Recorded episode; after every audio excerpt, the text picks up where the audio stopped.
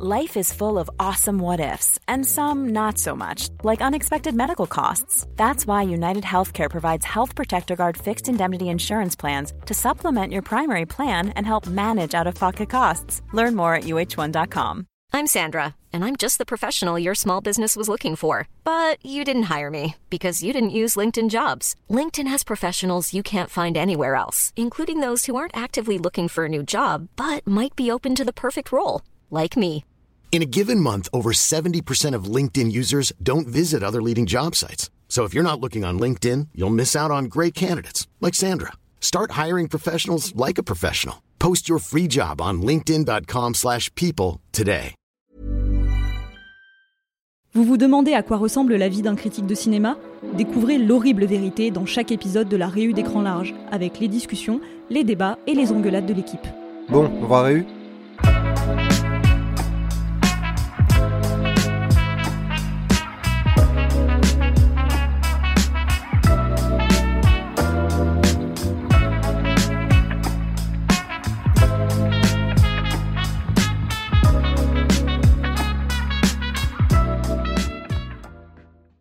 Euh, je voulais quand même parler d'une certaine hypocrisie qu'il y a quand on va au Festival de Cannes en tant que critique parce qu'on voit tellement de films que tu es obligé, au bout d'un moment, la fatigue l'emporte et tu dors. Je voulais savoir si vous avez des expériences de vraiment de sommeil profond pendant un film et du coup, à quel moment on considère que tu peux pas vraiment parler d'un film? À quel niveau de minutes manquées d'un film tu considères que tu veux plus en parler? Euh, moi, je sais pas exactement à quel niveau. Euh, Je pense que globalement, on s'endort assez. Enfin, c'est régulier que, ça- que tu t'endormes un petit 5 minutes ou un petit. Mais parfois, tu t'endors, mais sans vraiment savoir si tu t'es endormi. Parce que ton, esprit est quand même dans le film et du coup, tu Mhm. rêves du film plus ou moins et tu sais plus si c'était dans le film ou pas ou que c'était dans ta tête. Machin. Et moi, je dirais celui où je me suis euh, endormi, mais c'était a longtemps, c'était Burning et je regrette un peu, mais. En fait, Ah ouais, c'était bah. Ah, fin de, quasiment fin de festival. euh, tu commences à, t'as- t'es déjà à 25 films vus. euh, tu commences à, être, euh, voilà. Et puis là, d'un coup, euh, en plus, Burning, c'est vraiment le rythme. Bon, c'est c'est fait pour euh, que tu puisses. euh, Enfin, c'est très poseur, quoi. Et donc, forcément, bah, ça te calme en- dans un festival comme ça. Et j'avoue que là, je sais pas combien j'ai perdu, mais j'ai pas suffisamment vu pour pouvoir en parler correctement, quoi. Il n'y a pas une règle tacite qui dit que c'est au-dessus de 20 minutes de film manqué que t'as pas le droit d'en parler? Mais qui dit ça? Pas, pas 20 minutes, Bah, 20% du film. Ça, ça dépend 20% si. Ouais, voilà. c'est Twitter qui Ouais, dit parce ça. que j'allais dire 20, 20 minutes sur un film de 3h32, bah, je pense que Ouais. c'est pas grave. Mais sur un, sur un film d'une heure 20, bon, bah, ça fait déjà beaucoup. hein. Ouais, c'est terrible parce que du coup, c'est l'année où Coréedal a eu, a eu la palme avec euh, un, Une affaire de famille, affaire, une affaire de famille. Et j'avais vu tous les films de la compète et vraiment, c'est le seul où j'ai dormi, mais je pense la moitié du film. Et évidemment, c'est le moment où il chope la palme et je me dis, j'avais l'air bien, bien con à ce moment-là.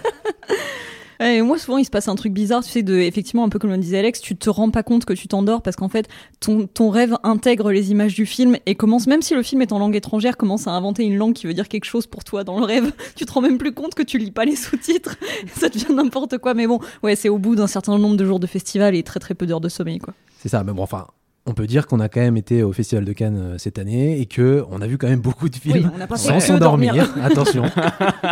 et, euh, et justement, euh, qu'est-ce qu'on qu'est-ce qu'on pourrait faire par rapport à ce Festival de Cannes? Je sais pas, euh, pour vous, bon cru, mauvais cru cette année euh, Plutôt bon cru quand même. Puis pour une fois, surtout, le palmarès était quand même euh, cohérent avec la qualité euh, des films présentés. Donc euh, pour le coup, non, plutôt satisfait. Ah ouais, moi j'étais plus enthousiasmée par euh, l'année dernière ou même euh, celle d'avant.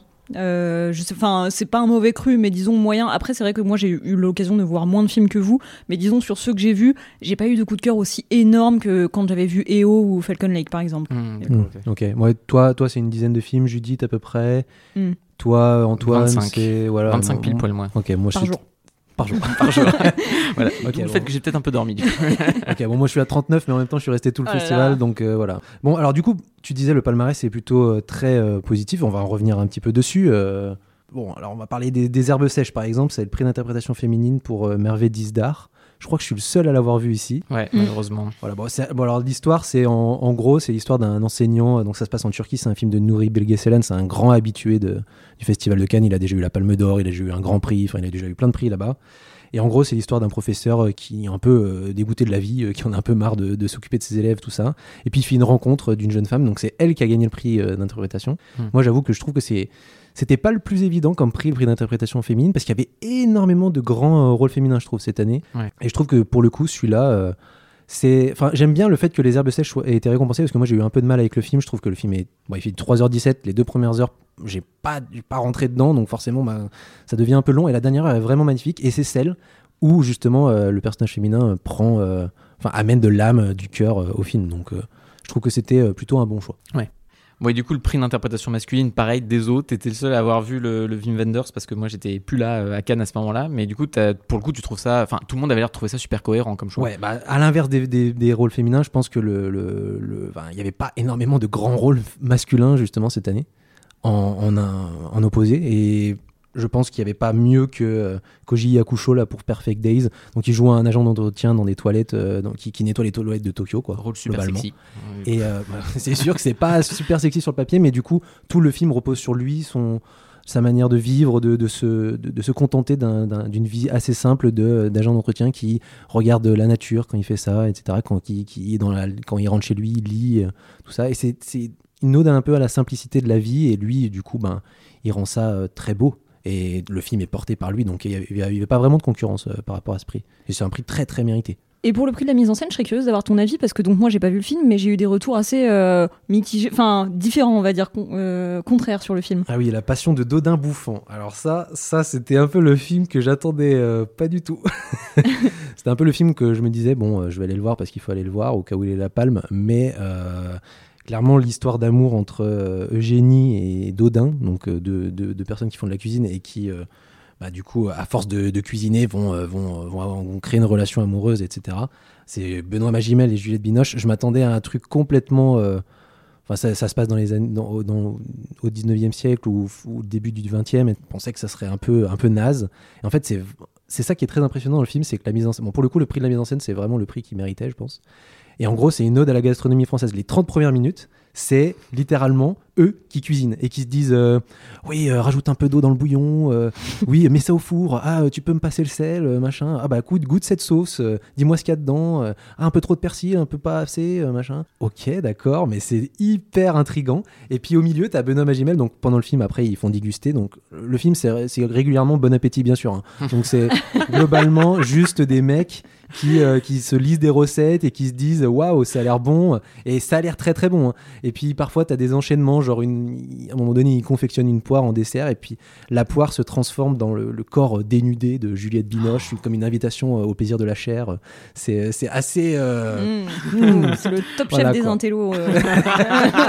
c'est un peu ça, ouais. Mais du coup, c'est c'est vraiment très impressionnant parce que quand ils filment juste des gens qui cuisinent et ils te rendent ça euh, hyper cinégénique. quoi. Alors je me souviens que tu disais quand même que c'était un des films que, voilà, comme tu disais, que t'attendais le moins. Tu disais, Ah ah ouais, j'ai pas envie de voir ce truc-là. Et finalement, le lendemain, t'es ressorti, tu m'envoies un message pour dire, c'était trop bien la passion de. Ah ouais, j'ai été absorbé total. ouais. Et puis il y a Benoît Magimel qui joue un peu une sorte de mélange entre lui dans Pacifiction, donc déjà euh, bon ça, ça envoie le, le délire, et avec des répliques un peu à la OSS euh, chelou. Voilà, donc enfin, ça c'était c'était excellemment drôle et euh, excellemment filmé. Ouais, On n'a pas dit justement qui, qui l'a réalisé. Oui, c'est Tran Han Hung. Bon, il était un peu disparu. Enfin, il n'avait pas disparu. C'est juste que pour l'instant, ce qu'il avait fait ces derniers temps, c'était un peu euh, nul. Mais il avait quand même reçu la caméra d'or il y a, il y a très longtemps. Je sais plus quand est-ce que c'était. En 93, 93, voilà, c'est ça, pour l'odeur de la papaye verte. Donc le monsieur euh, ne vient pas de nulle part. Il avait même reçu le Lion d'or deux ans après, en 95. Donc euh, voilà, bah, bah, bon retour, j'ai envie de dire. Et dans les réalisateurs plus affirmés, disons, on a eu le retour de Kaurismäki euh, en prix du jury avec Les Feuilles Mortes. Et ça, pareil, t'as plutôt kiffé. Bah, en vrai, euh, comme on dit, le palmarès, moi je le trouve vraiment bon pour une fois cette année. Euh, Ruben Östlund et son jury ont fait un excellent, euh, des excellents compromis, j'ai envie de dire. Il n'y a pas de gros oublis ni rien. Et Les Feuilles Mortes, c'était un peu le chouchou de, la presse internationale, en tout cas. Celui qui avait reçu la meilleure moyenne. Et donc, bon, ça, c'est l'histoire de, deux, de deux personnes solitaires qui euh, essayent de trouver l'amour euh, et puis qui se rencontrent. Et puis euh, qui vont au cinéma, qui se donnent le numéro, puis le numéro disparaît, sauf qu'ils ne se sont pas échangé leur prénom, donc ils ont du mal à se retrouver, etc. Et, et c'est très. Enfin, c'est le- si les gens qui connaissent le cinéma de Kaurismäki euh, voient de quoi je parle, mais c'est un cinéma très. minimaliste quoi qui, qui c'est des petits plans où les, les personnages sont dans sont, sont dans des pièces assez vides et contemplent un peu ce qui leur manque dans leur vie quoi globalement. Et euh, c'est assez intéressant comme euh, comme euh, comme cinéma parce que c'est un cinéma qui est un peu ancré. Alors pour le coup il est ancré dans, quelque chose de très contemporain puisque à la radio ils entendent en permanence qu'il y a la guerre en Ukraine etc donc on sait dans quelle période on est. Et en même temps tout ce qui est les décors euh, euh, l'univers est fait euh, très euh, enfin est très euh, bloqué dans le passé, quoi, dans les années 80, les années 70, euh, voire plus. Et euh, donc c'est ce qui rend l'hi- l'histoire très universelle. Et moi j'ai moi j'ai vraiment beaucoup aimé celui-là. Est-ce qu'on peut noter un petit champ lexical dans les titres quand même cette année entre euh, les feuilles mortes et les herbes sèches? Vrai, Ne manque que les fleurs coupées et le blé brûlé. Euh, Peut-être l'année prochaine. exactement. Non mais c'est vrai qu'il y avait peut-être pe- une petite tendance Mm. sur, sur la nature. Un retour, euh, bah voilà, après le Covid, un retour à la nature. Tu vois, on avait envie. Oui, de- bah la nature à moitié morte hein, du coup, mais ouais, on est joyeux. C'est l'état de la planète. hein. Après, on n'y peut rien. C'est comme ça. C'est ça. Et puis après, pour le reste du palmarès, il y avait eu, en- il y a eu prix du scénario. Donc ça, on est plusieurs à l'avoir vu. Ouais. Il y a eu le prix du scénario pour Monster de Hirokazu Koreeda, Mm. mais qui a été scénarisé par Yuji Sakamoto. Euh, toi, Antoine, bon, nous, on l'a vu tous les deux. Qu'est-ce que tu en as pensé? Alors pour le coup, en plus, c'est un peu compliqué parce qu'il est passé en début de festival, donc je trouve qu'en plus, dans ce genre de cas, c'est un film que tu as tendance un peu à oublier une fois que tu t'es fait 20 films dans la foulée.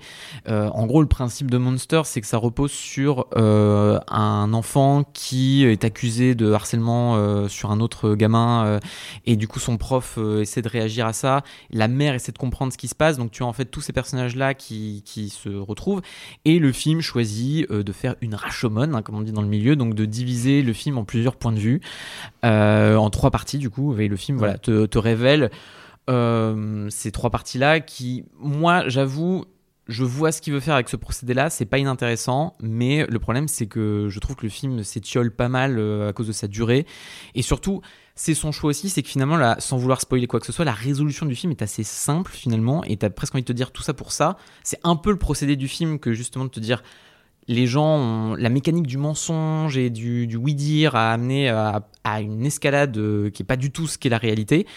Mais euh, je trouve que c'est faire beaucoup de bruit pour pas grand-chose. Ok. Moi, je me, souviens qu'on est sortis tous les deux, on n'était pas vraiment d'accord. Et moi, je suis plus positif que toi. Je trouve que le film est. Je, trouve ça joli, en fait. Euh, Il est peut-être un peu engoncé dans la structure, c'est ce que tu dis, le fait que ça soit en Rashomon. C'est une bonne idée et en même temps, bah, ça, ça, ça l'oblige à être enfermé dans une mécanique un peu, euh, une structure un peu euh, bah, euh, déjà, déjà vue et où on s'attend un peu à ce qui va se passer. Et en même temps, je trouve que c'est tellement délicat, tellement poétique. Moi, je suis pas très fan du cinéma d'Hirokazu euh, Koreeda, hein, le cinéaste japonais. Mais pour le coup, euh, j'ai été charmé par, euh, par cette forme de tendresse pour les personnages. Et puis, j'aime bien cette histoire de malentendu, de, de, de secrets, de inavouables, enfin pas vraiment inavouables, mais qui, qui ont du mal à, dont ils ont du mal à parler, quoi, tout simplement, et donc qui gardent pour eux. Et donc, personne ne communique réellement entre, entre eux, et puis bah, forcément, du coup, ça, ça amène à des malentendus, des, des problèmes, et, j'ai trouvé ça très beau. Oui, voilà, c'est maîtrisé, je suis assez d'accord avec toi. hein. De toute façon, c'est Koreeda, hein, c'est toujours solide, mais euh, pour le coup, il m'a manqué, moi, un petit souffle pour euh, m'emporter. Contrairement au Grand Prix, qui était, je pense, on peut le dire, notre chouchou du festival. Oh là là. voilà, la- The Zone of Interest de Jonathan Glazer, qui en plus était, moi perso, le film que j'attendais le plus de la compète, puisque Jonathan Glazer, donc réalisateur génialissime de Birth, Under the Skin ou encore de Sexy Beast, euh, qui du coup n'a fait que trois films en 25 ans, et donc là c'est son quatrième long métrage, et il choisit la facilité avec un film donc tiré d'un bouquin de Martin Amis sur euh, Rudolf Hoss, qui était donc le commandant d'Auschwitz, et comment en gros le film suit sa- son quotidien dans la maison euh, idyllique qu'il se construit avec sa femme et ses enfants euh, aux abords du camp de concentration et d'extermination. Et le film est juste le truc le plus glaçant qu'on ait pu et le plus génial qu'on ait pu voir durant ce festival. Ah ouais, enfin, clairement, je pense que je m'en souviendrai pendant des années. Mm. C'est vraiment un film euh, qui, qui est marquant dès sa première séquence. euh, qui, ben, en fait, la première séquence déjà, c'est pas, c'est pas euh, une séquence visuelle. Hein, c'est le film repose énormément sur le son. Et la première séquence, c'est littéralement un écran noir pendant deux minutes où on entend juste des sons terrifiants. Euh, Et la musique et dissonante une musique de, Mika Levy qui, euh, qui vient déjà nous mettre dans une ambiance bien, euh, bien sombre, quoi. On, on se dit, ah, on, bon mood là, début. Hein. Et ensuite, il y a euh, cette ouverture avec euh, cette petite famille euh, dont ne qui est déjà en train de faire un pique-nique à, à l'origine. Puis ensuite, il y a, euh, ils rentrent chez eux, on sait pas trop ce qui se passe, on sait pas trop qui ils sont. Et puis soudain, on se comprend que c'est plus ou moins un, un, un commandant ou en tout cas quelqu'un qui, qui est nazi. Et euh, donc là, ils lui font, ils lui bandent les yeux parce que c'est son anniversaire, ils lui montrent un cadeau, etc. Et puis d'un coup, il y a chant contre chant. Enfin, euh, et puis on découvre ce qu'il y a derrière lui. Enfin, c'est Auschwitz, quoi. Et euh, donc voilà, c'est c'est vraiment euh, C'est euh, Et d'un coup, jamais, bon c'est pas un spoil, hein, mais jamais en fait on ne te montrera le camp. Tu restes dans cette maison qui en plus est séparée par cette espèce de mur qui bloque l'horizon et qui du coup ne te permet jamais de, de voir le camp. Et là où je trouve le film absolument génial, c'est que déjà Under the Skin c'était presque un film où tu sentais que Glazer enfin, voulait presque s'effacer en tant que réalisateur pour prendre presque l'œil objectif de la caméra pour coller à ce point de vue de cet alien qui Mhm. découvre ce qu'est l'humanité et qui comprend que c'est plus complexe que ça. Et là, il fait un peu la même chose. C'est comment tu observes quasi au microscope l'absurdité du nazisme euh, et l'horreur de la Shoah qui de toute façon est irreprésentable. Donc comment tu représentes l'irreprésentable? Bah tu ne montres pas. Tu te contentes d'un son ambiant de bruit de machine euh, que tu supposes être euh, les fours euh, et les cris des, des, des, des- juifs. Mhm. et euh, tu vois, Tu euh, vois de la la fumée euh, loin, de la cheminée de d'un train de la locomotive d'un train qui passe au loin. Pendant que eux sont dans cette espèce de jardin idyllique Bah, de cette espèce de jardin d'Éden euh, complètement. complètement improbable. Et en fait bon le film est ultra complexe et j'ai qu'une envie c'est de le revoir. Mais t'as dans, dans tout ça vraiment un, un rapport au hors-champ qui est brillantissime et en même temps cette idée de comment voilà tu t'attelles à comprendre ce qui est incompréhensible. Et pour final je trouve t'amener à cette idée que toi-même si t'avais été dans cette situation là est-ce que t'aurais vraiment euh, trouvé ça aussi inhumain euh, ou est-ce que t'aurais été comme eux à s'habituer à l'horreur qui est vraiment juste euh, au palier de leur porte en fait? Bah, c'est un peu ce qui explique le film d'une certaine manière. C'est comment, en fait, à cette époque, bah, beaucoup de gens ne, finalement ne savaient pas vraiment ce qui se passait là-bas, en tout cas chez les nazis, et euh, ne, en tout cas faisaient tout pour que euh, bah, ce- ça, ça, ne- ça ne se sache pas vraiment, parce que eux-mêmes, bah, ils habitent littéralement, à, ils, ils habitent littéralement à l'entrée de la porte. hein, euh, Oui, mais ils savent justement oui, mais ils savent mais ils font oui, comme mais si, pas euh, tous, parce que quand t'as, par exemple, quand t'as la mère de la, de, la, de la femme du commandant qui vient, tu te rends bien compte qu'au final, elle sait pas vraiment ce qui se passe dans ce camp, et quand elle découvre ce qui se passe, bah, c'est un vrai choc pour elle, même alors qu'elle est un soutien des nazis et compagnie. Et c'est, euh, c'est vachement intéressant de voir un film qui, euh, qui, filme de cette manière, euh, enfin qui essaye de faire coexister de cette manière la beauté de la nature, donc ce que tu disais avec ce jardin, le, les, les autours euh, aussi, enfin ils vont plus loin, ils vont aussi vers une rivière pour pêcher, etc., faire des pique-niques. Donc. Et puis de l'autre côté, tu as toute l'horreur qui finalement est dissimulée parce que ben ils veulent pas.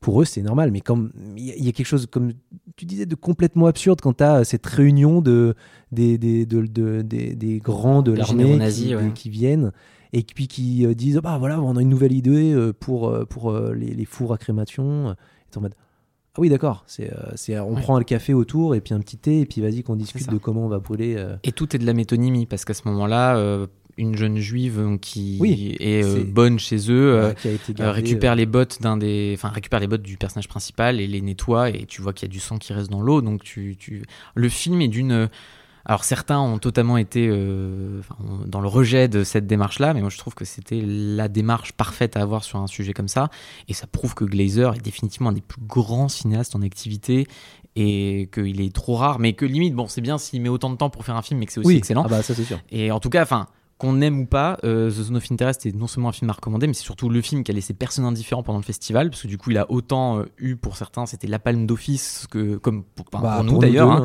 hein, pour nous deux, euh, comme pour d'autres, c'était de- l'un des, des trucs les plus abjects qu'ils avaient pu voir durant le festival.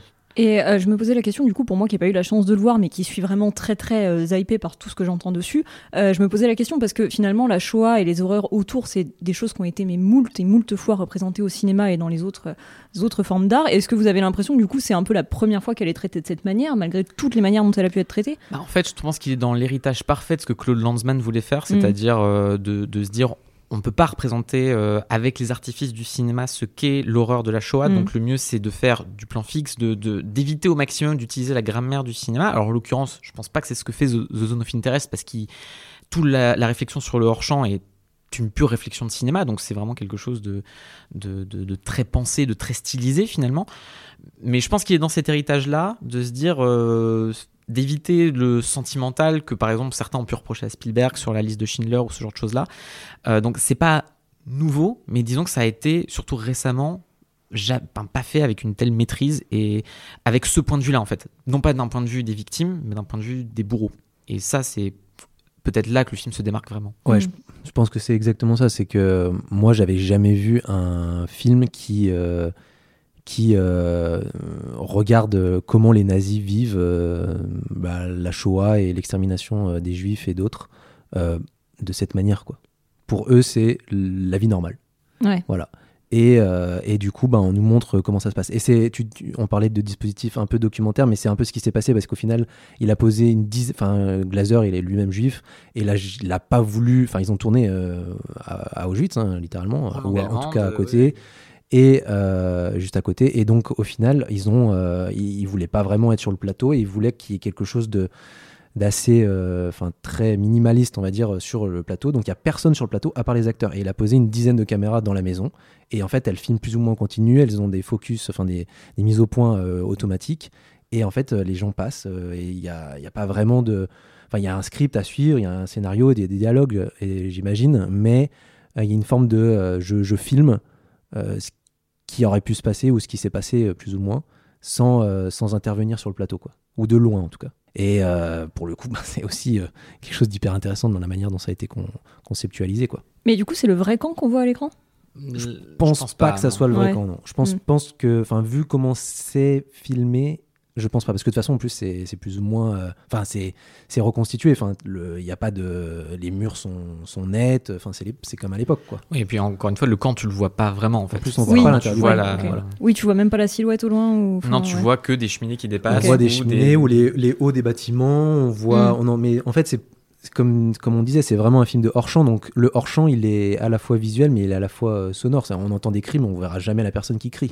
C'est ça. Mm. on, on verra de la fumée, mais on verra vra- jamais vraiment si ça vient d'un camp, enfin de de- d'un d'un four à crémation ou d'un train, mais enfin plus ou moins par rapport au mouvement de la fumée, etc. Ce qui amène à une des scènes les plus terrifiantes du film sur un, un des enfants de la famille nazie qui, là aussi, tu te dis, il y a une forme d'innocence, peut-être qu'il comprend pas, et en fait, si, il comprend très bien, puisqu'il y a à la fenêtre, il entend un juif qui essaie visiblement d'échapper à quelqu'un Oui. qui s'apprête à lui tirer dessus, et, et lui va à la fenêtre, voit du coup ce qui se passe, ce que nous on ne voit pas. Euh, et il, parle à ses jouets après en, Ouais. suppo- enfin, en disant clairement euh, Plus ou moins, il refait la scène, il mais refait avec la ses scène. jouets. Quoi. voilà et en disant Ah. euh, fallait t'avais qu'à pas essayer de partir quoi en gros euh, Quel enfer. et le truc est vraiment glaçant. Ça et doit être très très dur à regarder. hein. Moi, je suis pas- sensible à ces sujets-là, C'est un, que. ouais. c'est un film euh, assez dur et c'est sûr que c'est pas, c'est difficile de conseiller à tout le monde comme ça de, de- en claquant des doigts. Quoi. Oui, Mm. oui. Mais c'est en tout cas un très grand film et le Grand Prix était pas volé. Personnellement, j'aurais oh, bah, j'aurais trouvé ça génial qu'il ait la palme, mais en même temps, La Palme d'Or, la Palme justement, d'Or est tout aussi méritée puisqu'elle a été donnée à Anatomie d'une chute de Justine Trier et qu'on est pour le coup tous les trois à avoir vu. Et justement, on est tous les trois à l'avoir vu. Alors, Judith, qu'as-tu pensé de cette palme? Alors, on- je rappelle juste de quoi ça parle cette palme. Enfin, sauf si tu veux le faire. Euh, non, bah, écou- écoute, vas-y, tu es bien lancé. Eh ben, en, en gros, euh, c'est euh, une famille de. Il y a une femme euh, qui est écrivaine célèbre qui s'appelle Sandra. Il y a son mari Samuel qui euh, travaille plus ou moins dans. euh, Enfin, qui, qui est en train de refaire leur chalet. Et puis ils ont un enfant qui s'appelle Samuel qui a 11 ans, qui est aveugle, quasiment aveugle en tout cas. Malvoyant, ouais. Voilà, après un accident, etc. Et puis un jour, euh, Samuel, donc le père, il est retrouvé mort. Il est retrouvé par le fils qui revient d'une promenade. Et est-ce que justement il s'est suicidé, ce père, ou est-ce qu'il a été euh, Tué par sa tué femme. par sa femme, ou en tout cas tué par quelqu'un? Et donc c'est toute euh, l'histoire euh, du, du procès, de savoir euh, bah, qu'est-ce qui s'est réellement passé. quoi. Bah alors moi j'ai trouvé que le film était, était vraiment balèze en fait. Je trouve que le film très, euh, le film très fort. Après j'ai été euh, comment dire laissé dans une sorte de vague au, au sortir de la séance où à la fois j'avais l'impression de m'être pris quelque chose vraiment dans la figure et en même temps euh, une impression de pas avoir été aussi bouleversée que j'aurais pu l'être dans d'autres circonstances parce qu'en fait Justine Triet euh, fait le pari de laisser planer le doute un peu tout au long du film sur la culpabilité ou non du personnage principal euh, et, et en fait, du coup, elle prend le pari d'en faire à la fois le personnage principal et un personnage dont on va rester relativement extérieur au point de vue, pour pas qu'on ait trop accès à ses émotions, pour pas qu'on ait trop d'indices. Et du coup, il y a une sorte de froideur qui s'en dégage, surtout qu'en plus, euh, la comédienne Sandra Hüller, elle est quand même euh, aussi elle-même, euh, elle, déga- elle dégage quelque chose d'assez froid, quelque chose d'assez dur. D'ailleurs, c'est très fort ce qu'elle fait, hein, parce qu'elle est à la fois très touchante par moment et en même temps, cette espèce de, mur, enfin de bloc qu'elle représente, de, solidité. c'est très, c'est très intrigant parce que on imagine qu'elle traverse quelque chose d'absolument horrible. On imagine qu'elle est en train de vivre un deuil et d'essayer de le, vivre à travers, enfin malgré en tout cas tout ce qui se passe au tribunal et, et etc. Et en même temps, on n'a pas accès. C'est pareil, c'est vraiment dans la suggestion. Donc il y a quelque, chose de très fort dans tout ça. Euh, la mise en scène, euh, la mise en scène est extra, l'utilisation du son est extra. Euh, le gamin, il est très bien aussi. La manière dont il joue justement sur, euh, sur le fait qu'il soit malvoyant, euh, toute la culpabilité qui est suggérée aussi de, que les parents ont pu ressentir après l'accident. Il y a, y a, énormément de choses. En fait, le film est assez long. Et d'ailleurs, c'est marrant parce qu'en fait, on sent vraiment le temps passer. Je trouve que le, temps est pesant vraiment dans ce film. Et on vit les choses tellement intensément, vraiment. On n'a pas l'impression de regarder un film, en fait. On a vraiment l'impression de vivre les choses avec, avec les personnages en temps réel. Et du coup, euh, on ressent la longueur et en même temps, on la subit pas. C'est vraiment... comme la vie peut te paraître longue, mais, euh, mais voilà, quoi, pas comme un film peut te sembler chiant, c'est pas ça. Pour me l'être maté à 8h30 le lendemain matin, où j'étais bien fatigué, je, je, suis pourtant resté mais euh, enfin accroché au film du début à la fin euh, sur ces 2h30 qui passent à une vitesse folle parce qu'on se dit mais t'as envie de capter. En plus, as, voilà, comme t'es un peu extérieur à ce point de vue-là, t'as qu'une envie, c'est de, de, capter à moins de micro-expression, de te dire j'ai envie de moi aussi d'essayer de comprendre comme un membre du jury en fait, et mm. aimerait essayer de comprendre ce qui s'est passé. Et moi, c'est là que le film, me, pour le coup, me chope parce que derrière la froideur affichée de Sandra Hüller, qui d'ailleurs a tout remporté cette année puisqu'elle était également dans The Zone of Interest où elle joue la femme du commandant nazi, donc euh, très, enfin, madame, euh, bravo pour vos choix de, de carrière, vous êtes euh, très très forte. Et, et, là, je trouve que c'est très beau. Enfin, moi, pour moi, le, ce qui me passionne vraiment dans ce film-là, c'est euh, comment la complexité d'un couple, avec tout ce que ça peut avoir de, de, de bassesse, de, de réactions viscérales et du coup qui peuvent être considérés comme étant, euh, enfin pas répréhensibles, mais du coup qui amènent à se demander si les gens ont mal agi derrière et qui viennent autant d'elle que de lui, euh, font que derrière, surtout, leur vie est étalée euh, pour servir le procès. Et du coup, à partir de là, est-ce que on peut, on a le droit de se servir de la complexité de leur vie intime pour définir ou pas si elle est responsable ou pas de sa mort? Et là, je trouve que le film là-dessus est extrêmement fort. Oui, parce que euh, l'anatomie d'une chute, finalement, c'est évidemment l'anatomie de la chute bah, du, mari quand il meurt. Est-ce qu'il a été poussé? Il y a toute, une, reconstitution par des experts de savoir bah, qu'est-ce qui s'est passé, comment on peut interpréter cette chute, etc. Mais c'est aussi bah, la chute d'un couple, globalement, la chute d'un amour, la chute d'une famille. Euh, et, euh, et, c'est super intéressant. Et moi, ce que je trouve intéressant, alors, il y a évidemment les interactions conjugales, les interactions euh, parentales aussi avec le gosse, etc. Euh, tout ce qui est les, jeux, enfin pas les jeux, mais les dynamiques un peu de pouvoir, de manipulation dans un couple, de, euh, qui mène la danse ou qui la subit, etc. Mais ce qui est vachement intéressant, c'est quand même quand Justine Triet, du coup, bah, déjà, elle retourne un peu le genre du procès. C'est pas la victime est un homme et l'accusé est une femme, ce qui est assez rare sur le principe, on va dire, dans ce genre de film. Et c'est vachement intéressant de voir que justement, en faisant ça, elle permet de, de regarder comment euh, la justice ou même la société regarde une femme de manière bien plus, euh, enfin, de, juge beaucoup plus durement une femme qu'un homme dans, dans, ce genre de, de d'affaires, notamment comment il, au final elle est jugée plus par rapport à ce qu'elle est dans la vie, c'est-à-dire une mm. femme assez libérée sexuellement, une femme qui a eu du succès plus que son mari et qui lui le vivait, le vivait très mal et, euh, et que du coup elle est plus jugée par rapport à ce qu'elle est que par rapport à ce qu'elle a potentiellement fait, c'est-à-dire tuer son mari. Et je trouve ça euh, vraiment euh, assez remarquable euh, dans, pendant les 2h30, quoi, parce que ça moi ça m'a captivé, même si je trouve le personnage très froid et le film assez froid, comme tu disais Judith, ça m'a complètement captivé pendant, pendant tout le film, quoi. Et alors, autre chose que j'ai trouvé brillant, parce que donc effectivement, moi, je suis d'accord pour dire qu'à la fois le film m'a pas bouleversé comme je pouvais m'attendre à ce qu'il le fasse, mais qui m'a quand même fasciné par, euh, par euh, certains aspects, et notamment alors parce que j'ai eu euh, la chance de m'entretenir brièvement avec Justine Triet, et elle me disait que, euh, désolé, elle me disait que, elle, elle, me disait qu'en fait, elle effectivement, elle s'était inspirée de films de procès parce qu'elle adore ça, comme comme Autopsie d'un meurtre, bien sûr, d'Otto Preminger, mmh. et et en fait, elle me disait que ce qui est, ce qui est passionnant dans un tribunal, c'est qu'en fait, c'était ces termes, c'est qu'on vole la vie des personnes qui sont accusées parce qu'en fait, pour réussir à reconstruire l'histoire à laquelle on n'a pas assisté, on est obligé d'exagérer les choses, d'exagérer d'un coup la, culpabilité selon le, camp où vous êtes ou au contraire votre, votre innocence, et donc à fictionnaliser, parce qu'à partir, à partir du moment où on transforme la vérité, où on l'exagère, on la fictionnalise, on fait la fiction,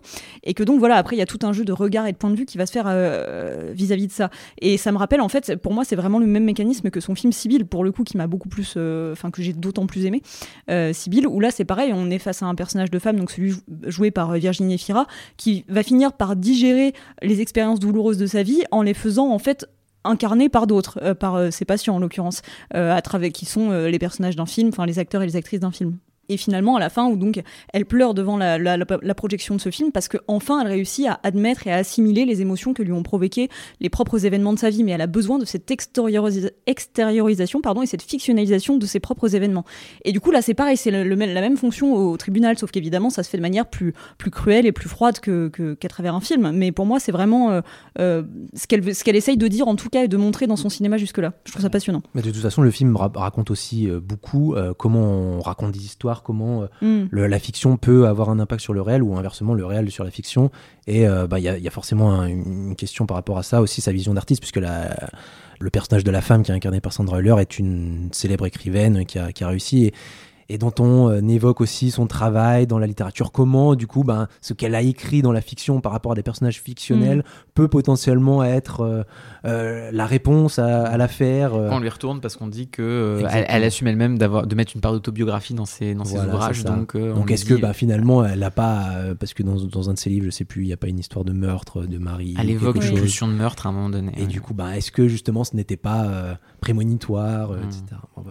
Mais enfin, en tout cas, c'est un, un, une très belle palme d'or, à mon avis. Bah, d'autant que, alors, on l'a vu, le symbole était beau, mais comme Julia Ducournau, qui avait elle remporté la palme pour Titane, était dans le public, enfin, était dans le jury, pardon, et qu'on la voit euh, au moment où Osloon euh, annonce la palme, et on voit son sourire euh, évident, et ce n'est que la troisième palme d'or accordée à une femme. Donc, au-delà de la qualité intrinsèque du film, qui en plus nous met notre beau cinéma français plus que jamais en avant, c'est sûr que euh, avec euh, Zone of Interest, je pense que les deux étaient parmi les deux favoris et, euh, du coup, bon, qu'ils se soient partagés ces prix-là était le, résultat le plus logique et le plus beau qu'ils pouvait faire.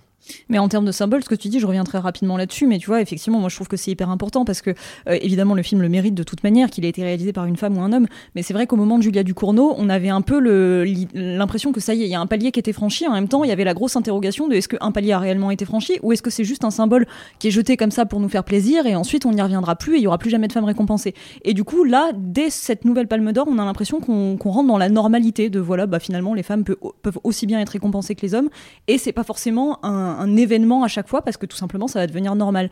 Et donc euh, à ce niveau-là, c'est important. C'est Totalement. Du coup, bon bah très bon palmarès, mais est-ce que on n'a pas un peu, euh, bah, est-ce qu'il n'y aurait pas eu des films qu'on aurait envie de voir quand même dans ce palmarès euh, Toi, par exemple, Antoine, est-ce qu'il n'y aurait pas eu un film? Ah bah oui, c'est un film, je sais que tu le partages avec moi, Alex, c'est Les filles d'Olpha de Kauter Benania.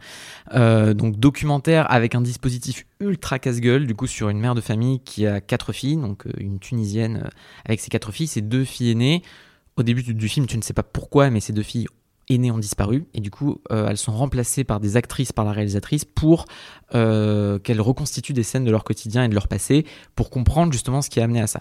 Alors, le film a un lien avec euh, l'État islamique, en gros, pour le dire très concrètement, et c'est à la fois un film sublime parce que le dispositif pourrait vite amener à te dire oui, mais tu n'as qu'une vision des choses, et ça, ne reste que de la, reconstitution un peu cathartique. Et en fait, pas du tout, parce que tu commences vraiment en étant du point de vue de la mère, qui en fait se fait totalement le point de vue se fait totalement parasiter par celui des filles en cours de route et tu sens que la réalisatrice y a vraiment pensé pour notamment amener cette idée assez terrible que la mère est en partie responsable euh, par sa condition de femme tunisienne qui a eu des maris violents ou pas présents, euh, qu'elle a une certaine idée de ce que doit être une femme en Tunisie, qui du coup a pas mal violenté ses filles euh, pendant leur adolescence, quand elles essayaient de se découvrir, et ce qui a amené leurs filles finalement à bah, comme découverte, à, enfin, connaître l'État islamique et à finalement se radicaliser et à partir rejoindre Daesh. ce qui est assez, enfin, le, la, bascule est assez terrifiante et en même temps, le film du coup est d'une émotion euh, qui est jamais putassière alors que ça pourrait clairement l'être et, ça laisse tellement la place à voilà cette vision du documentaire qui vrille petit à petit à la fiction mais à la démarche théâtrale qui est interrogée par ceux qui, la, qui sont en train de la faire. Je trouve le film vraiment bouleversant alors que ça avait tout pour vraiment pas marcher. Et, et surtout parce que voilà c'est un film qui ne se contente jamais d'un seul point de vue qui a la malice vraiment de coller à tous ces personnages pour que euh, tu aies quelque chose de très complexe et qui au final, je pense, parle surtout des dogmes de la Tunisie d'aujourd'hui, de la complexité politique de cette Tunisie-là et de la place des femmes dans cette société-là. Et voilà, pour moi, c'est un film assez brillant et j'aurais bien aimé pour le coup qu'il chope un petit truc, euh, peut-être pris de la mise en scène. Tu vois, pour le coup, ça aurait vraiment pas été volé parce que le dispositif est un dispositif de mise en scène plus que de scénario et euh, ça, il aurait vraiment pas volé un petit prix euh, pour ça. Ouais, moi, j'ai au moins un petit prix du jury aussi, euh, pourquoi pas. Je trouve, je suis assez d'accord avec toi, le dispositif est- était hyper casse-gueule et puis euh, c'est en fait c'est audacieux, c'est c'est ambitieux aussi et euh, il y a quelque chose d'assez intéressant dans le fait que les personnages euh, redécouvrent un peu leur passé à travers des, figures de fiction d'une certaine manière aussi et euh, permettent d'exorciser leur, leur, leurs démons du passé, mais aussi ceux qui, sont encore imprégnés en eux et qui peuvent leur donner de l'espoir pour le futur. Euh, C'est assez beau euh, comme film, ouais, je suis d'accord. Toi, euh, Judith, un, un film euh, Bah, J'aimerais bien parler de Firebrain qui a plutôt été une, une déception finalement. Alors, je crois que c'est le, le jeu de la Le dame. jeu de la reine. Le, jeu de la reine. Le jeu de la Le reine. jeu de la dame, c'est les échecs. sur Netflix. C'est Oui, sur Netflix. oui, mais ouais, bref. Le, le jeu de la reine, le jeu de la reine. Le jeu de la reine, euh, donc de Karim Aïnouz, en fait, ça a été plutôt une déception, mais comme le sujet m'intéressait beaucoup et que je trouve que le film a quand même certaines immenses qualités, euh, je trouve que ça vaut le coup d'en parler un petit peu. Euh, donc, c'est un film sur Catherine Parr, qui était la dernière femme d'Henri VIII, donc le fameux roi anglais qui passait sa vie à décapiter, faire décapiter ses femmes, et, euh, et ou à les répudier. Et, et donc, en fait, c'est la femme qu'il a eue jusqu'à sa mort, euh, sachant que le film prend une, enfin, propose une certaine interprétation de sa mort qui n'a rien d'historique, mais bon, c'est pas grave, c'est intéressant.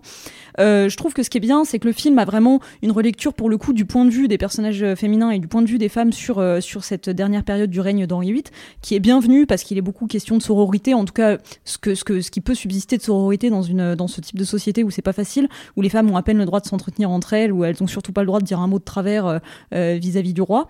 Et euh, juste, ce que je trouve dommage, c'est qu'en fait, le, fi- le film rate un petit peu, se rate un petit peu à ce niveau-là, parce qu'Alicia Vikander, dans le rôle principal de Catherine Parr, elle est très bien, mais par contre, aussi bien son rôle que son interprétation sont vraiment très lisses.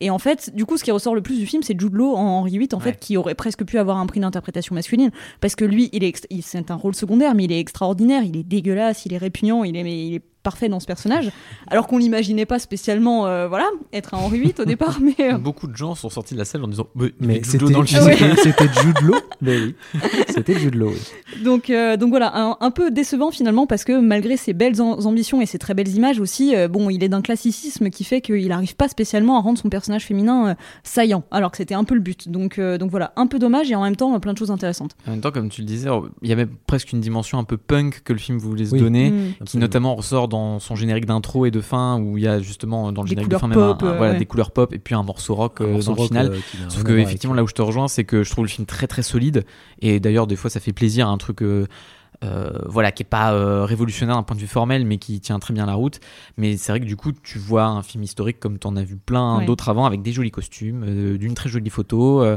mais tu te dis mais en fait j'aurais aimé que pour le coup le fond très contemporain que le film veut se donner euh, aille un peu avec la forme là oui. pour le coup je trouve qu'il y a un, un petit manque de ce point de vue là Ah, c'est marrant. Moi, je pense que je suis le plus positif sur ce film, en fait. Euh, Alicia Vikander, je la trouve exceptionnelle. Jude Law, je le trouve exceptionnel. Et euh, même si, en effet, il est peut-être un peu moins punk que ce qu'il voudrait être, il y a euh, quand même... euh, Enfin, en fait, j'aime beaucoup le fait qu'on revisite cette histoire euh, en permanence écrite par les hommes, et donc, du coup, ben, par Henri VIII et, et ses, et ses sbires. de, du point de vue de, son, de sa dernière épouse, du point de vue de toutes les femmes qui l'entourent à ce moment-là, et de la manière dont elles vont se rebeller d'une certaine manière pour, bah, pour avancer elles-mêmes I'm Sandra, and I'm just the professional your small business was looking for. But you didn't hire me because you didn't use LinkedIn jobs. LinkedIn has professionals you can't find anywhere else, including those who aren't actively looking for a new job but might be open to the perfect role, like me. In a given month, over 70% of LinkedIn users don't visit other leading job sites. So if you're not looking on LinkedIn, you'll miss out on great candidates like Sandra. Start hiring professionals like a professional. Post your free job on linkedin.com/people today. Amener au règne aussi d'Elisabeth, etc. Et je trouve, je trouve ça assez, euh, assez culotté. Et même, c'est quand même l'un des plus beaux films, je pense, que j'ai vu à, à Cannes en, en termes juste de, de photographie. Je trouve que c'est si beau de la manière dont c'est. euh, dont c'est euh, euh, filmé quoi tout simplement c'est des tableaux euh, de, de la Renaissance en- sur chaque plan quasiment avec Mhm. ce petit grain qui vient apporter une, quelque chose de, de vieilli et en même temps euh, qui qui sublime l'ensemble. Et, euh, et même la musique, euh, moi je la trouve très bien. Elle m'a fait beaucoup penser à Rawin Jawadi sur Game of Thrones. Donc j'avoue que je me suis dit, ah, c'est un truc un peu épique, un peu. euh, enfin, ça ça m'a ça m'a beaucoup plu quoi. Et du coup, moi, moi je dirais que j'ai eu beaucoup de coups de cœur à Cannes. hein. donc je dirais qu'il y a L'Enlèvement de Marco Bellocchio, qui est un, un film italien sur, sur un kidnapping d'Edgardo Mortara, etc. Mais je pense que j'aurais beaucoup aimé voir Club Zero dans ce, Oh, mais putain, dans ce pitié, palmarès. Voilà. Euh, Mais du coup, quel enfer. Club Zero, je sais que c'est un peu le film qui nous a divisés. Et euh, voilà, mais enfin, moi, je, en fait, bon, pour rappeler l'histoire, c'est euh, en gros, c'est une jeune professeure qui est jouée par Mia Wasikowska, qu'on avait pu voir dans Crimson Peak, par exemple, et euh, qui euh, rejoint donc un lycée privé euh, de, on va dire, de, de Bourges, hein, globalement, Oui. et qui va avoir une- un cours nutri- de nutrition, tout simplement, où elle va, elle va initier les, les- les- certains étudiants à euh, un cours sur L'alimentation voilà. Exactement. Et au fur et à mesure, ça va basculer dans une dérive évidemment euh, sectaire et personne ne s'en rend compte. Et donc les jeunes bah, commencent à, à être euh, bah, à rentrer sous son, enfin, à, À être sous moins son manger. quoi, à moins manger en effet. Et elle devient une sorte de gourou euh, qui a la, qui prêche la la bonne parole auprès d'eux, en tout cas sa bonne parole, et eux euh, commencent à, à y croire et, et à, à subir un peu son joug. Euh, Explique-nous pourquoi tu as mauvais goût, Alex, du coup. C'est un film de Jessica Osner. C'est voilà, c'est un film de Jessica Osner, l'Autrichienne, qui avait déjà été euh, récompensée. euh, non, enfin, elle n'a pas été récompensée, mais elle avait déjà eu Little Joe à Cannes en 2019, je crois, et ça avait eu le prix d'interprétation féminine, ce que n'aurait pas volé Mia, Mia Wasikowska, je pense. Mais Non. euh, non, enfin, moi j'ai, moi j'ai trouvé. En fait, c'est vachement intéressant parce que du coup, on n'a pas du tout le même point de vue euh, tous les deux, Antoine et, euh, et Judith, t'es un peu euh, entre milieu. nous. Ouais. Euh, mais euh, je me, moi, je, en fait, je trouve le film vraiment passionnant déjà dans son dispositif. Ça fait, en fait, c'est des plans fixes, c'est uniquement quasiment des plans fixes avec des, longs zooms ou des longs dézooms, avec euh, des grands angles, etc. Et puis, euh, t'as, euh, c'est- en fait, je, trouve ça passionnant de, filmer de raconter quelque chose, enfin, la dérive d'une secte, quoi, globalement, enfin, la création d'une secte, et sur un sujet aussi, euh, en prenant un sujet aussi euh, qui, ne peut pas amener thé- théoriquement à une secte, quoi. Faire croire aux gens quelque chose d'aussi improbable, c'est-à-dire euh, ne pas manger, c'est ça passe, C'est ok. ça passe. On peut survivre sans manger. Et, euh, et je trouve ça vachement intéressant parce qu'au final, on, tu donneras ton point de vue plus tard, mais euh, en fait, moi, pour moi, c'est pas vraiment le fait qu'elle choisisse ça qui est intéressant, le fait qu'il mange pas ou qu'elle choisisse la nutrition. Je pense pas que ça soit du tout une critique du fait de de choisir le véganisme ou le végétarisme. Je pense pas du tout. Au contraire, c'est vraiment quelque chose.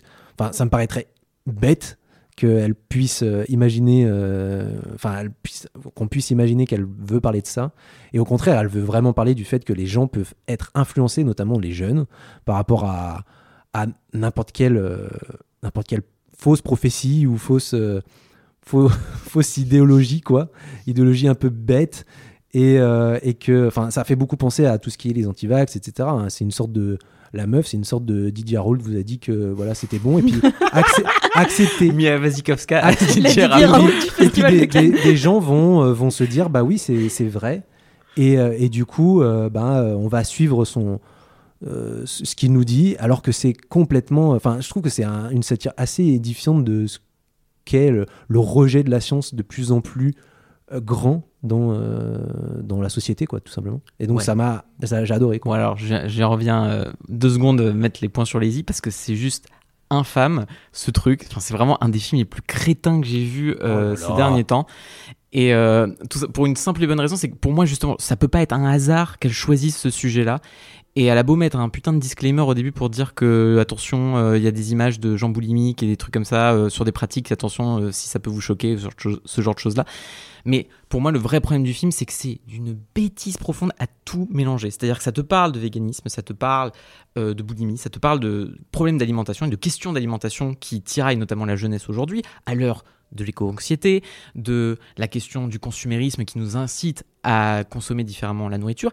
Et pour autant, avec cette idée que comme c'est des bourgeois qui n'ont pas a priori eux de problème pour se nourrir, ça pose une question très simple, c'est qu'à l'heure actuelle, bah, tout ce qui est véganisme, ces, ces mouvements-là, concernent avant tout un milieu quand même plutôt privilégié qui a les moyens de pouvoir justement ne manger que des légumes bio ou ce genre de choses-là. Il y a une réflexion qui est esquissée dans les premières minutes du film et qui est totalement lâchée en cours de route, qui était pour le coup intéressante. Et tout ça se retrouve dans cette espèce de fatras pas construit, pas joué, pas mis en scène, Oh là qui, là. sait qui, qui, justement t'amène au bout de 5 minutes à ce que tu sais que ça va vers une secte, et tout ça pour te dire, regardez, finalement, ils sont tous un petit peu crétins. Et tu te dis, je trouve ça limite un peu dangereux aujourd'hui de faire un film, tu vois, de traiter la jeunesse avec les inquiétudes que l'on peut avoir et de, en fait, de tout mettre sous une, sous un, le vernis d'une caricature euh, pseudo-vitriol qui en plus est même pas drôle, qui est jamais choquante parce que tu te trouves avec une énième scène de vomi à Cannes, c'est juste le truc, je ne veux plus voir de vomi à Cannes par pitié, quoi. À l'écran ou dans la vie De, non. de- de- les deux, mais particulièrement sur un écran du Festival de Cannes. Et c'est insupportable à suivre. En fait, tu te dis, mais vraiment, elle mélange tout pour, en se croyant beaucoup plus maligne que son sujet ne l'est, avec des acteurs qui se croient aussi beaucoup plus subtils dans leur jeu qu'ils ne le sont réellement, et avec une mise en scène qui se croit beaucoup plus subtile qu'elle ne l'est réellement. Et je, pour moi, vraiment, comme au bout de 5 minutes, je savais où le film allait, j'en avais déjà marre et j'en pouvais plus. Et je me suis juste dit, pitié, arrêtez ça. Ouais, alors du coup, moi, un peu entre les deux. Alors déjà, si jamais il y a des véganes qui nous écoutent, je vous rassure, euh, étant végane, j'ai à aucun moment eu l'impression que le film me disait que le véganisme était une secte. hein. C'est vraiment Ah. pas de ça dont il s'agit. Merci Judith. je ne pense pas. Mais euh, et je ne mange pas bio par ailleurs. Enfin, peu importe. Mais euh, euh, oui, en fait, je pense que euh, le film est effectivement assez assez programmatique. On voit, je suis d'accord avec le fait qu'on voit assez vite où il va. Euh, on se demande s'il va vraiment y aller, puis il se trouve qu'il y va. Bon, voilà, c'est un peu attendu. Et je trouve que aussi, c'est hum, finalement, il, se termine, il se termine un peu là où il aurait dû commencer, parce qu'il se termine sur la naissance de quelque chose où on se dit un peu, bon bah là, ça prenait enfin un peu d'ampleur et du coup une ampleur qu'on n'a pas eu dans le dans le récit du film, ce qui est un peu dommage. Mais après, j'ai trouvé ça loin d'être honteux dans le sens où je trouve que les acteurs sont corrects, que la mise en scène est pas inintéressante, que l'atmosphère est bien gérée. J'ai bien, j'ai bien aimé la musique, les espèces de petites percussions un peu agaçantes là, qui sont vraiment comme euh, comme la fin peut venir euh, te tirailler l'estomac. Enfin, qu'il y Mm. avait une, euh, c'était, ouais, j'ai trouvé ça plutôt plutôt bien joué. Après, voilà, je l'ai pas trouvé super marquant, je l'ai juste pas trouvé désagréable. Et moi, je suis pas, je suis pas contre tous ces films qui sont un peu à la mode en ce moment. Je dis ça parce que je suis en train d'écrire sur Sick of Myself, mais qui sont pas, qui sont pas, comment dire, qui nous montrent un peu le cynisme, avec cynisme en tout cas, euh, certains mots du siècle sur, euh, sur bah, en fait la, la vacuité de notre existence et les chemins à la con qu'on essaie de se trouver pour euh, se sentir vivant, Ouais, quoi. Pour moi, c'est vraiment le film pour choquer la bourgeoise à Cannes et c'est tellement, euh, je trouve ça euh, je suis une bourgeoise à Cannes. facile. donc. Bah oui, non mais exactement, Alexandre. mais je trouve ça, en fait, je trouve ça tellement facile et Mais- tellement bête. euh. En fait, je trouve ça intéressant que tu représentes les jeunes par rapport à leur ce choix comme des crétins, alors que pour moi, ce sont des personnes qui ont été influencées et qui sont vulnérables. Donc, pour toi, ce sont des crétins. Pour moi, ce sont non, juste des le film est personnes vulnérables. Je dis pas que Ah. les jeunes sont crétins. Je dis que le film est crétin. Ma foi, tout va bien alors. Mais euh, non, Ouais, mais pour, moi, crétins, vraiment, même. pour moi, c'est c'est c'est pas du tout des, des, des imbéciles. Et justement, c'est ça qui est intéressant. C'est que si c'était des, si on, si, si elle nous racontait que ces jeunes sont des juste des idiots qui suivent euh, quelque chose de bête, ce serait euh, vraiment euh, assez malvenu. Mais pour moi, justement, elle filme pas ça. Elle filme certes des, des jeunes bourgeois, etc., qui ont a priori tout pour être satisfaits de leur vie de, de jeune, leur jeunesse, quoi et qui sont finalement influencés par quelqu'un qui vient euh, d'un autre milieu aussi. Et c'est vachement intéressant de filmer, bon, c'est peut-être un peu caricatural de filmer des personnages qui ont tous, 5 ou 6 adolescents qui ont tous des, des, euh, des problèmes différents, mais qui viennent tous d'un même milieu.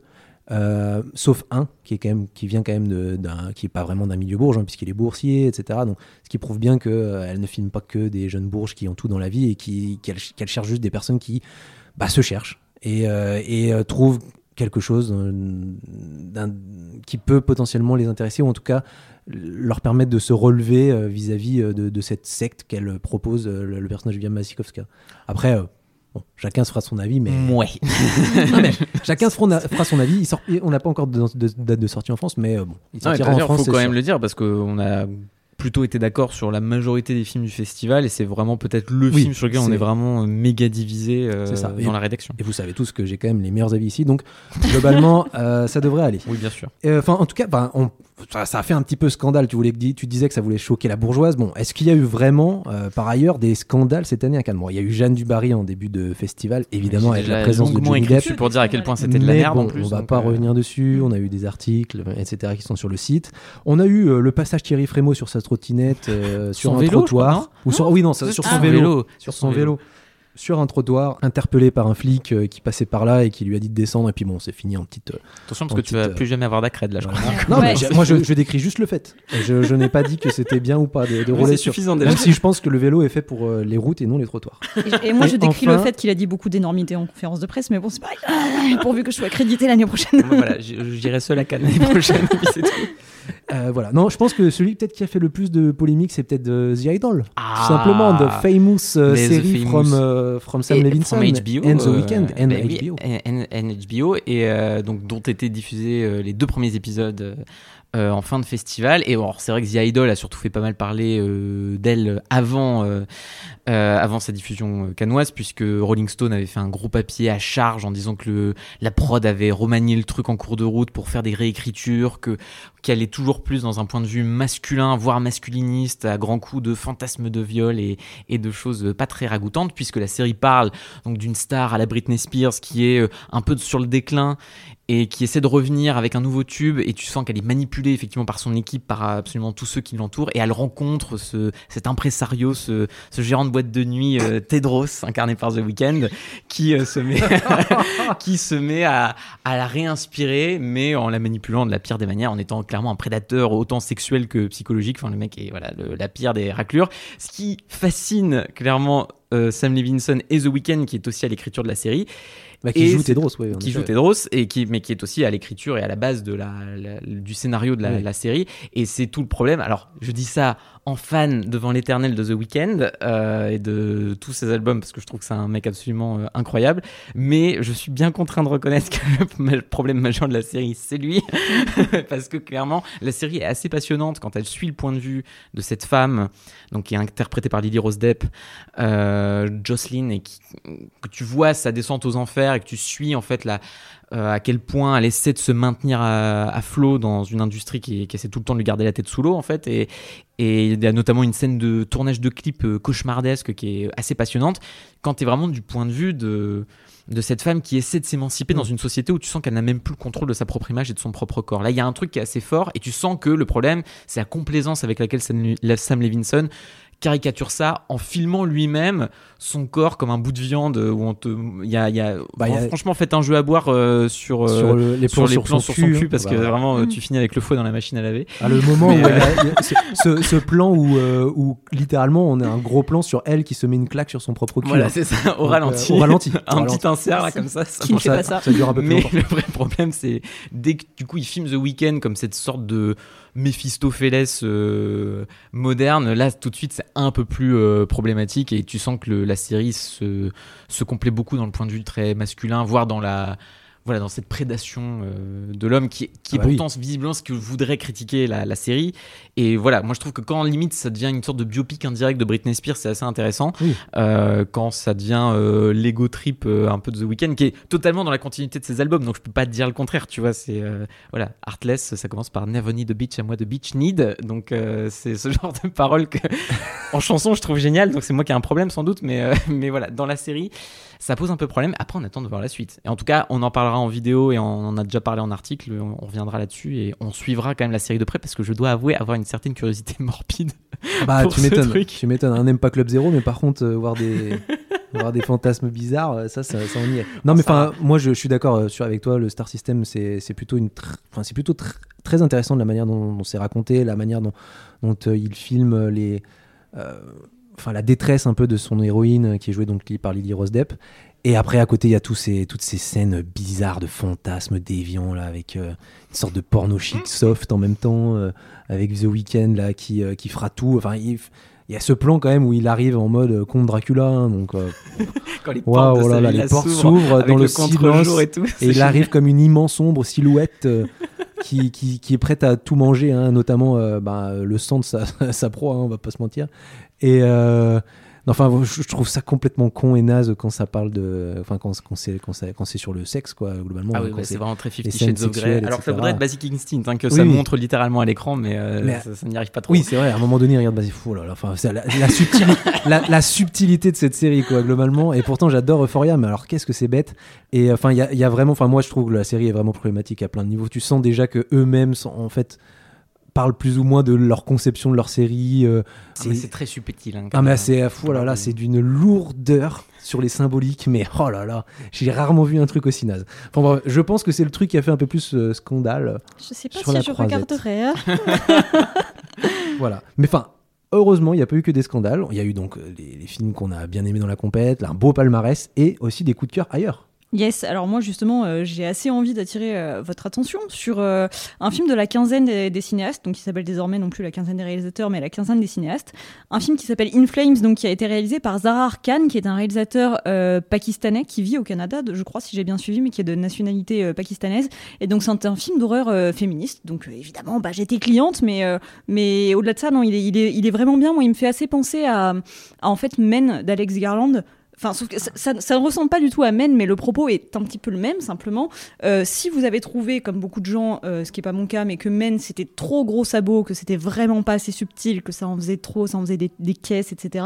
Et ben, In Flames, c'est un peu le même propos, mais par contre, donc ça se passe au, au Pakistan, mais avec en fait le fantastique qui va venir s'immiscer dans le récit de- vraiment par petites touches pour finir par avoir un final plus franchement horrifique, mais on va dire qu'on va avoir un- une ambiance beaucoup plus réaliste et un quotidien des femmes qui est dépeint de manière beaucoup plus naturaliste. Et voilà, euh, petit à petit, le propos va être amené, mais de manière du coup plus subtile et plus voilà plus plus naturelle, on va dire que dans Men. Encore une fois, j'adore Men, hein, mais bon. Donc c'est l'histoire d'une jeune femme qui s'appelle Très bien, men. Ouais, moi j'a- j'adore, j'adore. Mais c'est vrai que on beaucoup de gens lui ont reproché, bon, c'est c'est gros sabots, quoi, on va dire. Je comprends, je et donc c'est l'histoire d'une jeune femme, Mariam, interprétée par Ramesha Nawal, euh, qui en fait est d'une famille où euh, le grand-père, qui était le patriarche de la famille, vient de mourir. Donc elle a déjà plus son père, donc sa mère est veuve depuis longtemps. Et donc bah, une fois que le patriarche disparaît, en fait, tous les hommes qui gravitent autour d'elle dans la famille vont essayer bah, de grignoter du terrain sur elle. Donc c'est-à-dire qu'il n'y a, plus rien pour les protéger. Donc à partir de là, elles, elles subissent toutes sortes d'attentes. Euh, les autres hommes de la famille essaient de récupérer leur appart euh, en s'en fichant complètement qu'elles aient plus d'endroit où vivre. Elles se font agresser dans la rue. euh, voilà. Et au départ, euh, la mère et la fille sont pas forcément solidaires et petit à petit, elles vont apprendre à le devenir parce que parce qu'elles sont forcées de le devenir. Et donc voilà, ça pourrait être un film d'ailleurs pas du tout horrifique, hein, euh, mais euh, le, réalisateur choisit le prisme horrifique euh, qui, qui voilà qui va venir petit à petit métaphoriser tout ça. Et j'ai trouvé ça très bien. C'est pas un énorme coup de cœur, mais j'ai trouvé ça quand même assez balèze. Et ce qui était très intéressant aussi, c'est qu'après il y a eu un Q&A avec le réalisateur et les actrices après la séance, et c'était assez émouvant d'entendre Zahar Khan dire qu'en fait gamin au Pakistan, il se rendait pas du tout compte de cette situation, mais qu'en grandissant, il a, il a récupéré petit à petit des témoignages de femmes qui vivaient au Pakistan et qui s'est rendu compte en fait de ce que c'était vraiment que la situation des femmes dans son pays.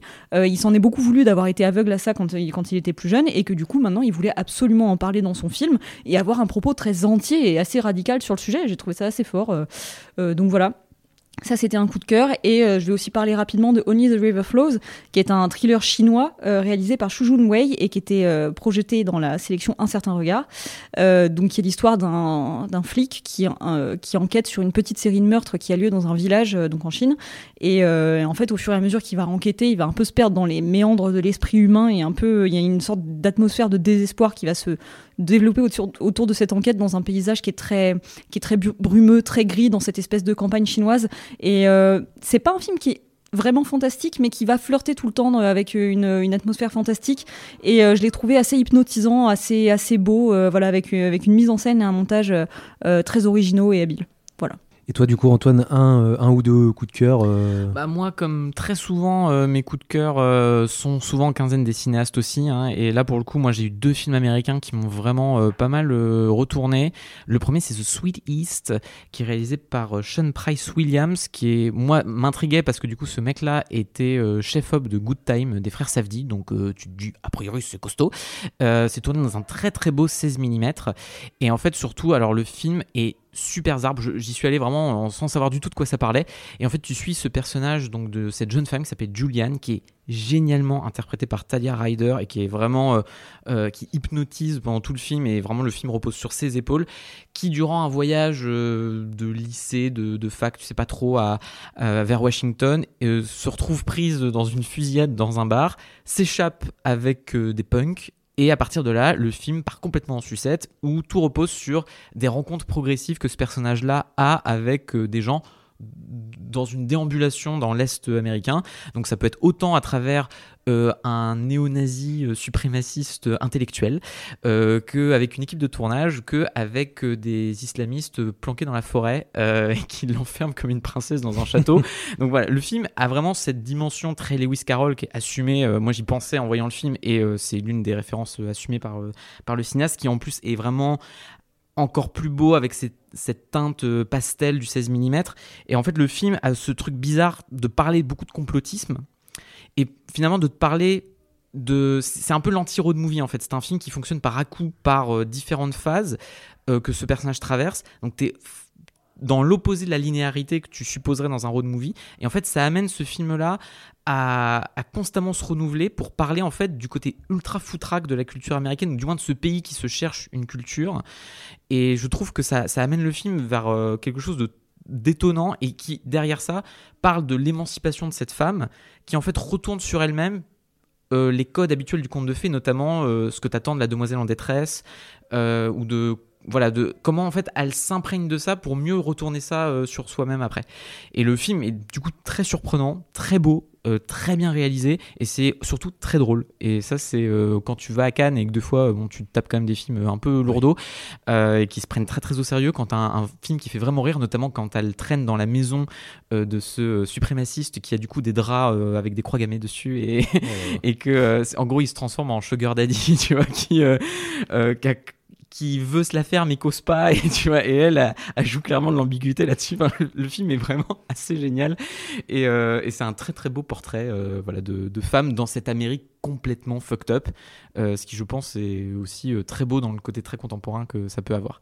Et l'autre film qui est finalement dans une dans une mouvance assez similaire s'appelle Riddle of Fire. Et c'est un premier film qui est réalisé par un réalisateur qui s'appelle Weston Razuli. Et là c'est aussi en 16 mm aussi, euh, donc cette fois dans le nord de l'Amérique, et tu suis trois gamins euh, dans un truc très stand by me dans l'esprit qui volent une console de jeu.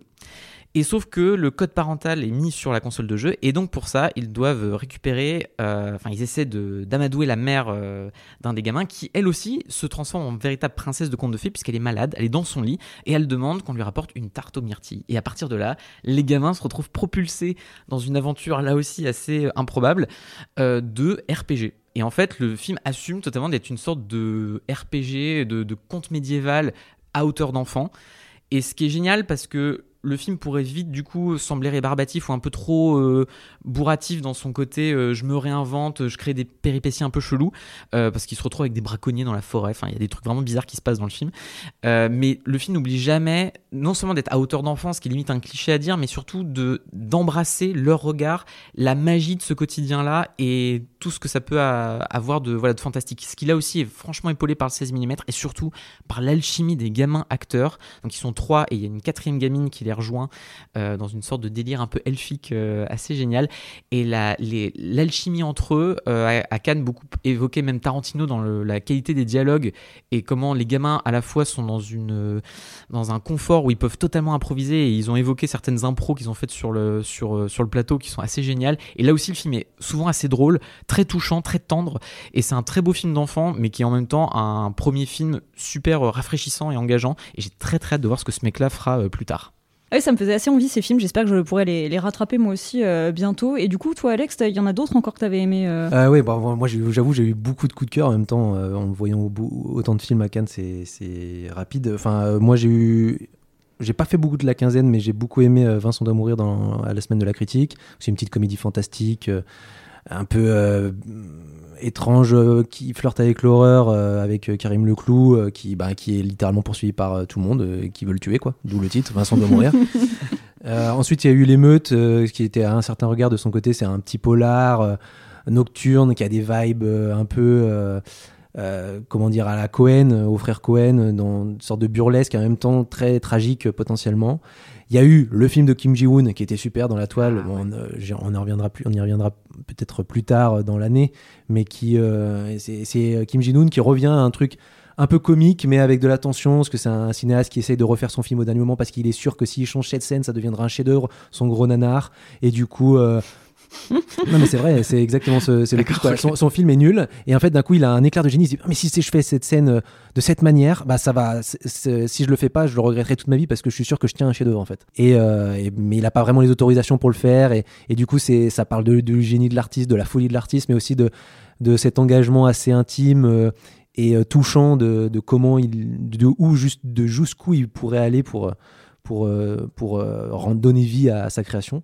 mais évidemment que je dirais que mon gros coup de cœur c'est euh, Killers of the Flower Moon de Oh, Martin. Scorsese évidemment dont j'ai fait euh, l'énorme groupie pendant ce festival puisque euh, j'ai tout fait pour avoir une bonne place pendant le, la, sé- pendant le- la séance quoi et dont j'ai attendu euh, longtemps pour pouvoir assister à la conférence de presse parce que voilà je suis un, tu as vu. Marty et tu as vu Léo. J'ai vu Léo, j'ai vu Robert Et aussi. Robert, Oh eh oui, j'ai vu Lily. Gladstone aussi, il faut pas l'oublier quand même. Ah elle, bah oui, elle est excellente dans le film.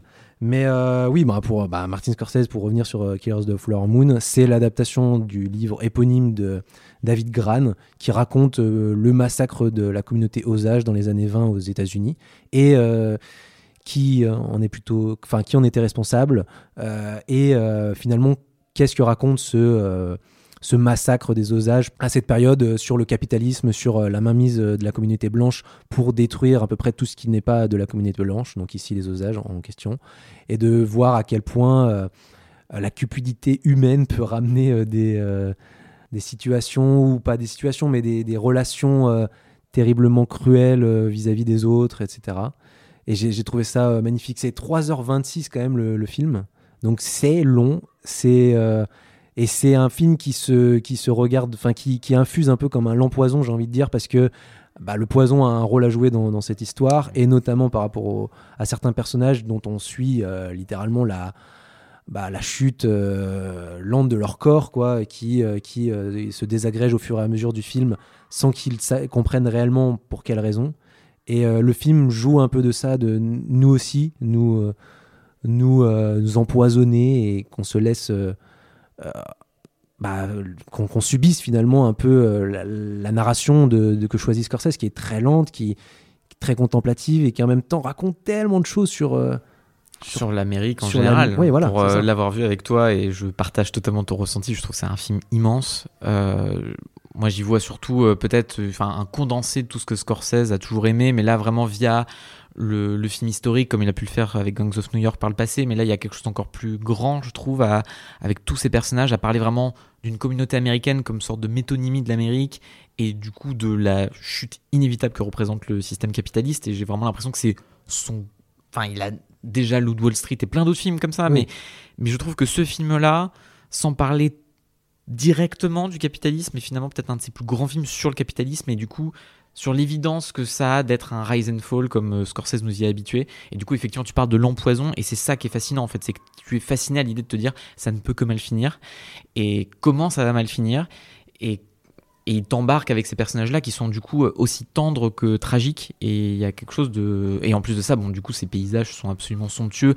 Oui. il, se- il serait il serait accapare des codes du western tu sens qu'il y a, il y a quelque chose de, du, du geste de cinéma un peu terminal chez lui euh, à travers ce film-là qui est passionnant à voir Bah, il y a un peu eu quelque chose de la fresque euh, d'antan, quoi, qu'on fait plus du tout et qui, qui a pas peur de prendre son temps pour raconter tout ce qu'elle a Mm. tout simplement, et qui a pas besoin d'aller vite parce que justement, en fait, elle a, elle a la possibilité de garder une ampleur qui. euh, qui n'existe, enfin qui, qui ne se fait plus au cinéma. Et j'ai l'impression que c'est un peu ce que raconte aussi le film. Globalement, la première scène du film, c'est euh, le grand chef des Osages qui enterre le calumet euh, de, qui enterre un calumet euh, pour, pour signer à la paix avec la communauté blanche.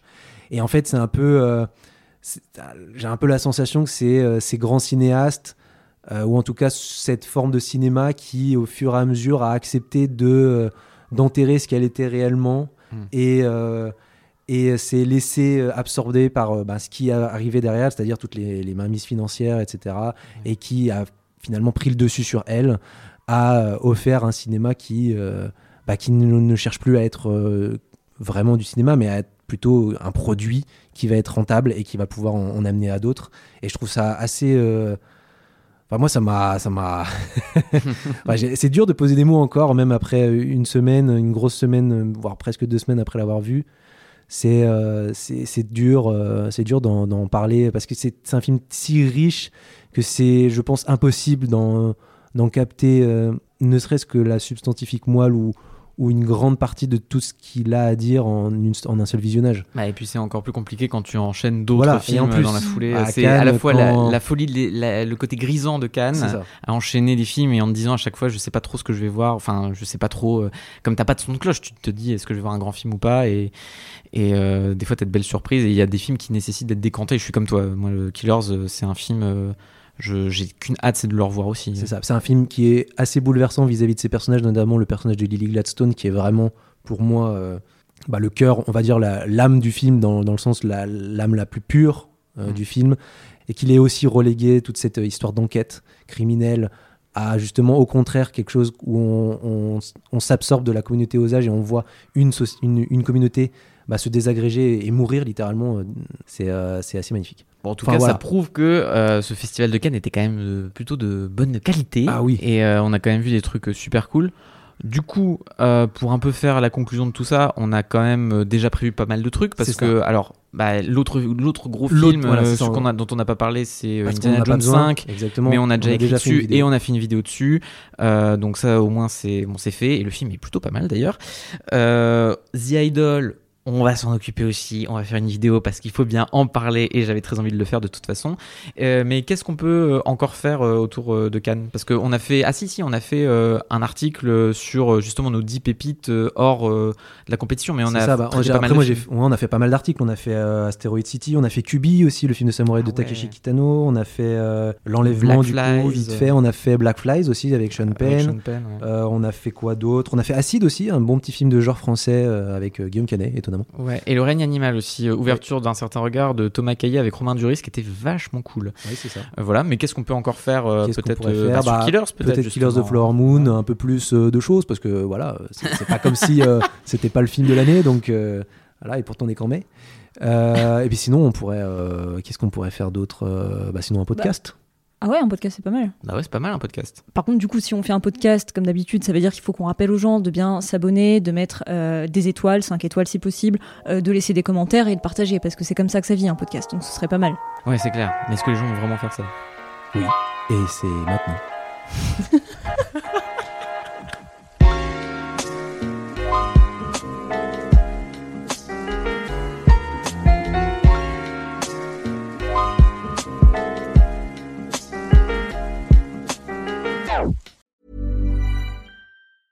Hey, it's Danny Pellegrino from Everything Iconic. Ready to upgrade your style game without blowing your budget? Check out Quince. They've got all the good stuff shirts and polos, activewear, and fine leather goods, all at 50 to 80% less than other high end brands. And the best part? They're all about safe, ethical, and responsible manufacturing.